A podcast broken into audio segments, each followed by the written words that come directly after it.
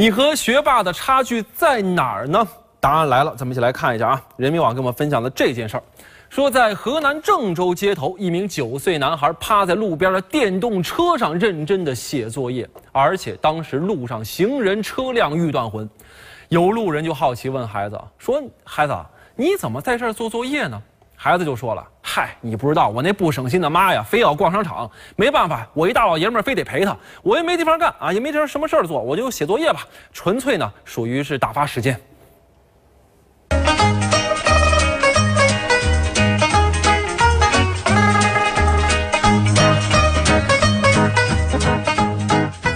每天都这样写吗？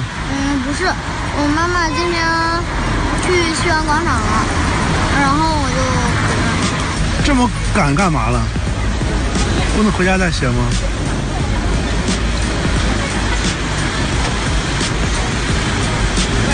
没没事干。写了半个多小时。